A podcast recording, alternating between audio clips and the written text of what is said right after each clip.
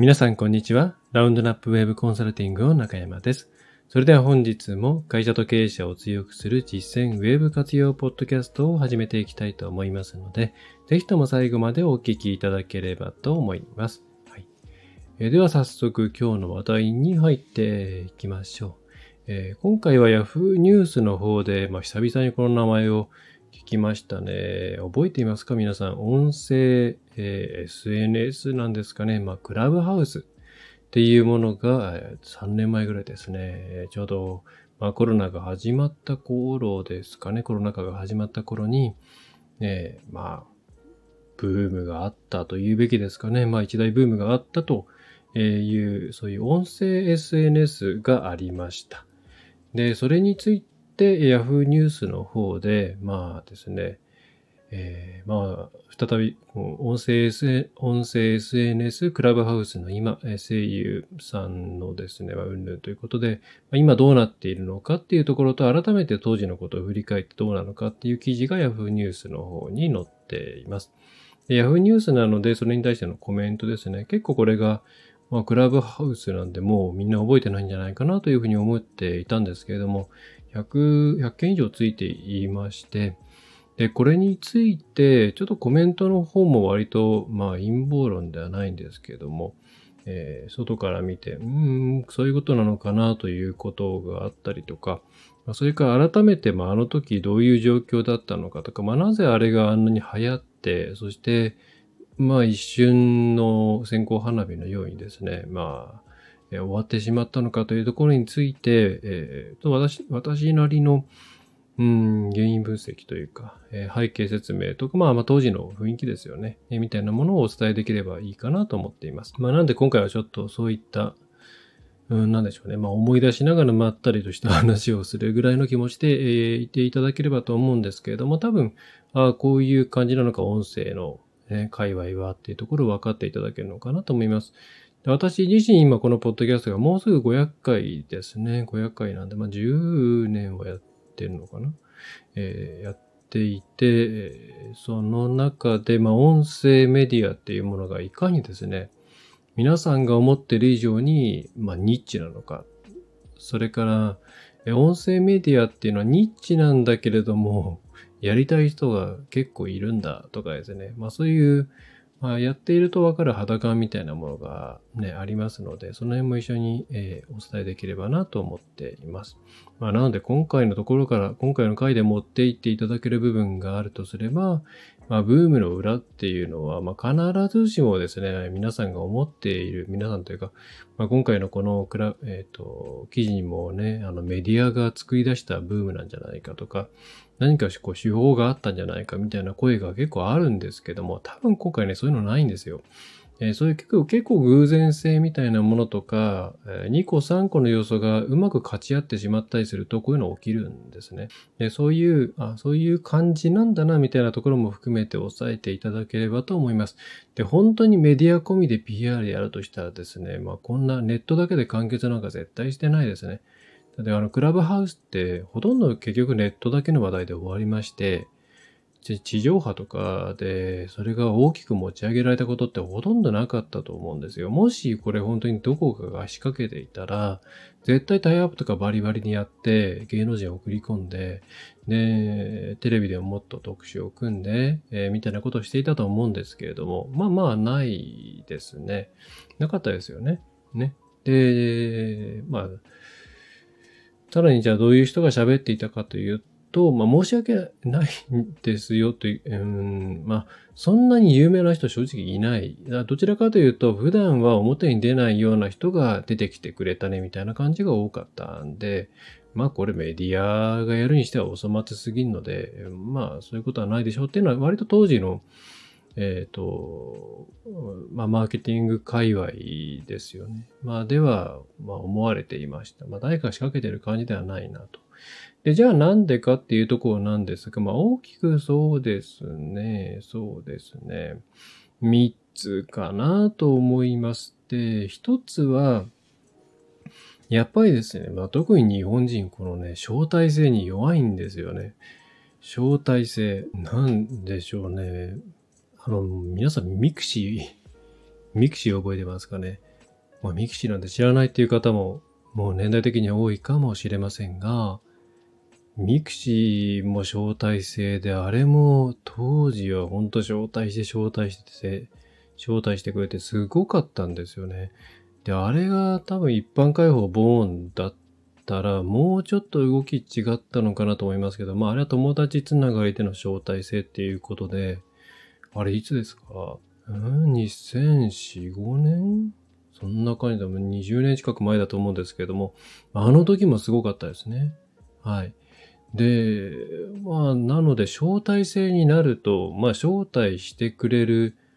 うーんと、まあ、早く見たいっていう気持ちも、まあ、もちろんそうですし、未だに招待されてないなみたいな感じで持ち上げ、えー、られますし、そして、招待された人はですね、俺招待されたんだよ。私招待されたんだよっていうことをステータスに従うんですね。だから招待制で入りました。っていうことで、招待制でせっかく入ったところなんだから、そこが素晴らしい場所であっていてほしいじゃないですか。ね、それは高いお金を払って、えー、旅行に、旅館に泊まって、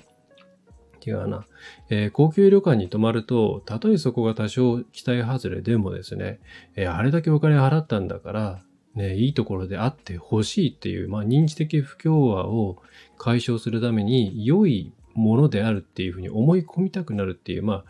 そういう意味で、あの、レビューっていうのは、低、安いところはもう安いから仕方ないよねっていうことでレビューの点数良くなって、高いところはそういうふうに認知的不協和を解消するためにレビューの点数を高くしがちで、まあ、真ん中辺がだいたいレビューが悪くなりやすいみたいなことって、まあ、もしかしたら皆さんも聞いたことがあるかもしれないんですけれども、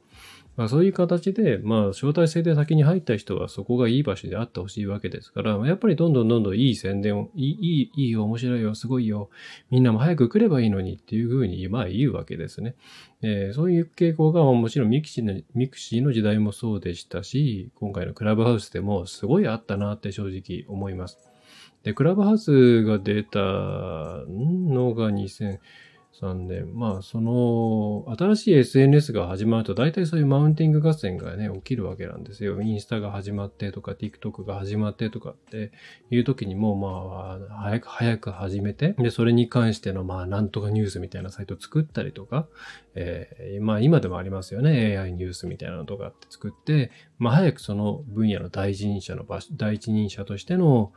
ポジションを取ろうっていう動きがありますから、まあ、みんなさっさとですね、そこに参入していきたくなってくるんですね。そしてそこがどんどんど、まあね、いいものであるように活動を自然とみんなするっていう、そういう傾向があるんで、まあ、招待制って大体こう、そういう、うん、初期的、初期にですね、評価が過剰に高くなり、どこかのタイミングで急にしぼんでいく、えつまり現実を見るっていうですね。えその、えー、っていうような流れになりがちです。だから招待制のサービスをするときっていうのは、えー、初期で招待したメンバーが、まあ、もちろん外に対して、えー、いいことは言うわけなんですけど、で、それがこう、我に返った時にも使い続けられたいと思えるような改良を急ピッチで進めるっていう準備がないと、まあ、クラブハウスみたいになっちゃうわけですね。クラブハウスの場合も結局、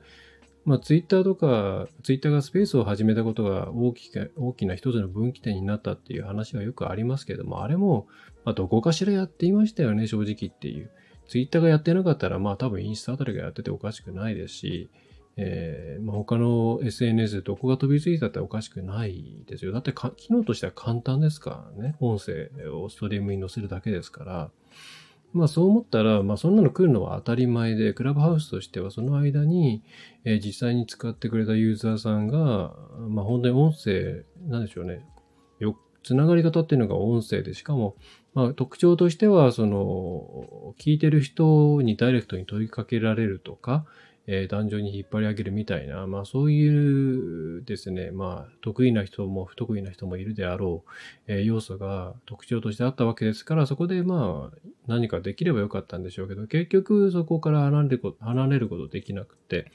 ね、聞いていた方は覚えているかもしれないですけど、結局ですね、有名な人たちの、まあなんかその場でのトークを、まあみんなでダラダラ、ダーと聞いているような、そんな場がほとんどなんですね。で、あとはまあ入れ替わり、もちろん入れ替わり立ち替わりこう人を引っ張り上げて、まあ、クラブハウスの良さを引き出そうみたいなスペース、スペースえっ、ー、と、チャンネルだったかなちょっと覚えてないですけど、もありましたけども、それにしたって、やっぱりそこで喋ろうと思う、喋りたいって思う人っていうのは本当一握りで、まあ大体みんなロム線ですよね。え聞いているだけが本当はいい。えむしろ声かけないでくれ っていうような感じなので、まあなかなか合わなかったんでしょうねっていう感じが、まあしていますと。はい、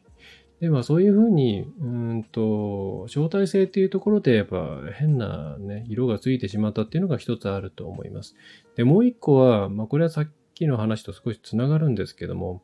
えー、いわゆる、良い言い方をすればインフルエンサー、悪い言い方をすれば、そのインフルエンサーの中でも、まあ、昔ながらの情報商材系というかですね、えー、まあね、いろいろ、新しいものができたらそれに関してのなんかサロンを作ったりとか、えー、メディアを作ったりとか、えー、それからまあそれに関してのな第一人者になって教える立場になってお金を取るみたいなですね、えー、そういうことをする人たちは新しいものが来たら、えー、そこでやっぱりですね、稼ぎたいわけですね。で、実際クラブハウスもそういう動きすごくあって、えー、どこの誰かもわからないけれどもなんかすごいクラブハウスってなんとか教えますみたいなアカウントがいっぱいあって、で、そういうところがやっぱり当時情報商材的なものを売っていたりとかね、えー、なんでしょうね、そのセミナー誘導とかみたいなのもたくさんしていて、えー、そういう人たちはやっぱり盛り上がっていてほしいわけですから、うん、自分の商材を売るためにもいろんなことしてましたね。で、じゃあ実際スペースの方行って話すかっていうと、まあそういう人たちがそんなに話せないことが多かったりするんで、あんま話す人多くなかったですけど、まあそういうですね、盛り上げて儲けようっていう人たちって、必ずどのタイミングでもいると思うんですけども、でそういう人たちがかなり盛り上げていたなっていうのが記録、記憶としてあります。だ皆さん何かこうブームが起きた時に、それが本当に誰かが楽しんでいて、えー、盛り上げているのか、それとも、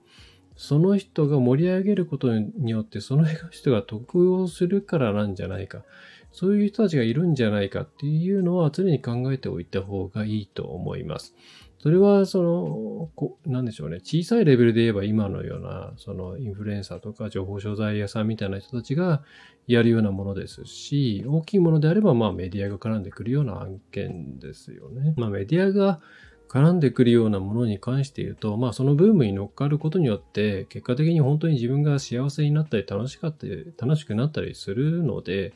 まあそこまで言っちゃえばそれはいいのかなとは思うんですが、まあ少なくともクラブハウスの周りにうじゃうじゃいろいろいたのはですね、まあ、お金だけ持って行って、あとは知らんっていう感じの人たちでしたね。えー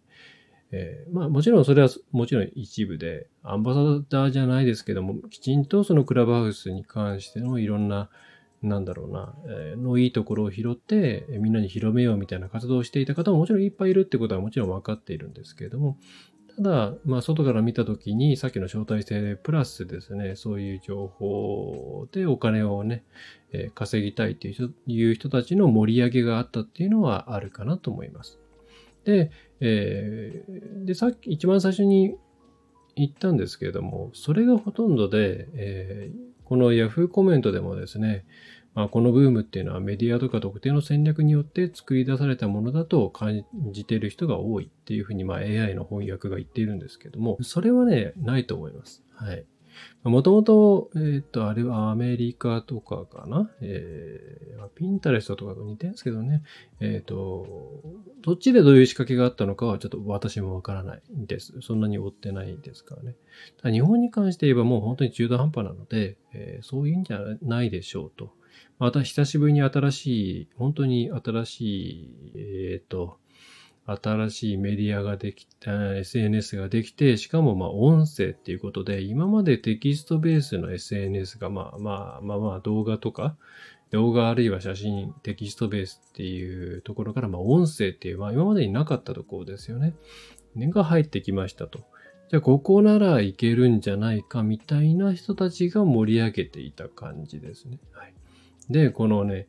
音声ってニッチなんですよ。ね、ニッチってなんですよね。YouTube にしたって結局動画、映像ですし、他に、まあまあやっぱ文字、映像ですよね。この二つが強くて、まあテレビでもラテ、ラテなんというか、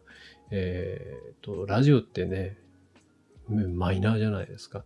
好きで聞いてるっていう人たちがほとんどだと思うんですよね。で、それは、あの、なんだ、需要レベルで言うと本当に音声系っていうのはニッチなんですけど、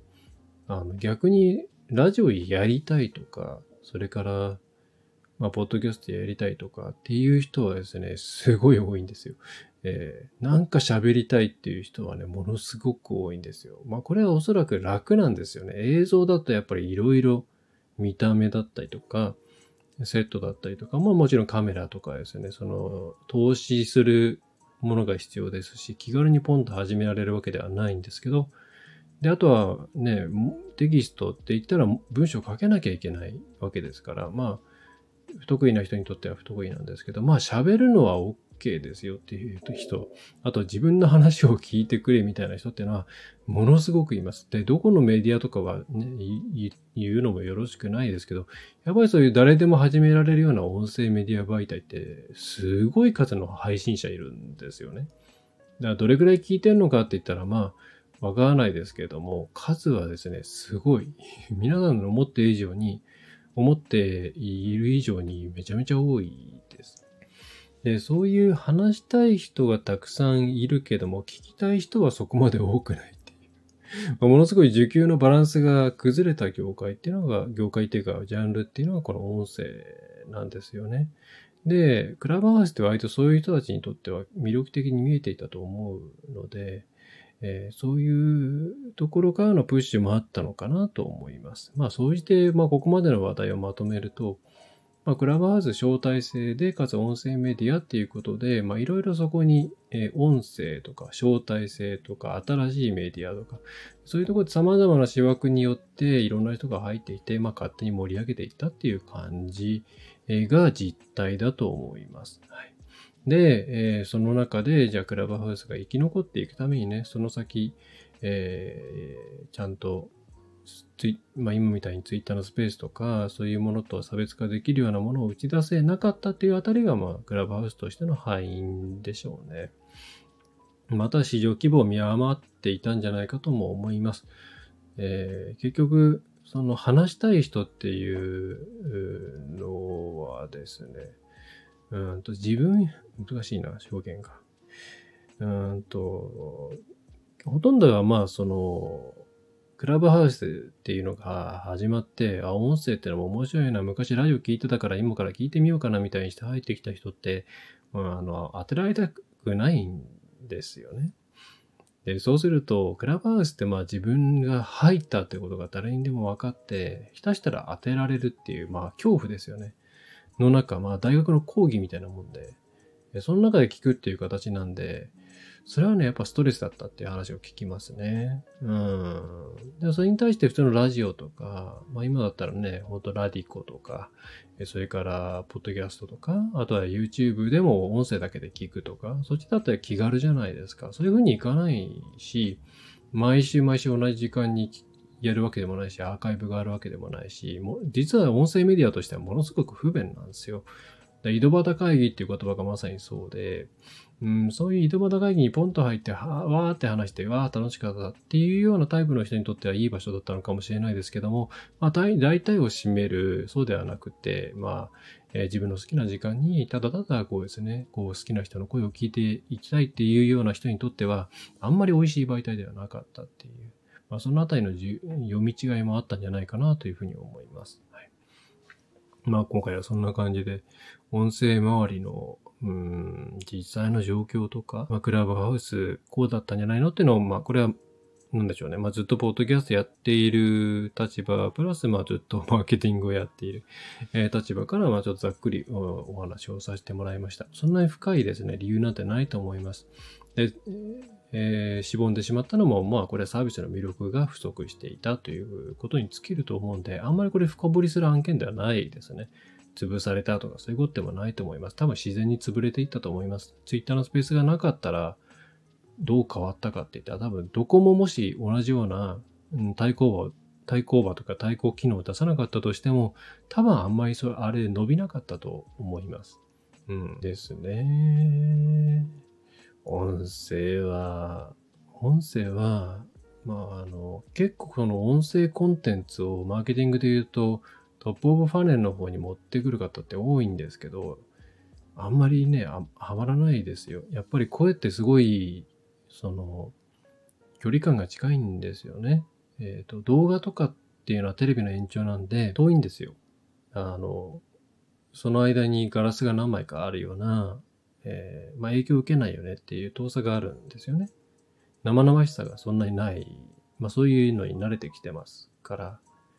で、文章なんて言ったらもっとそれよりも遠いわけで、まあメールマガジンとかっていうのは遠い存在なわけなんですけども、音声ってすごい良くも悪くもキャラが出る。えー、良くも悪くもあらが出る。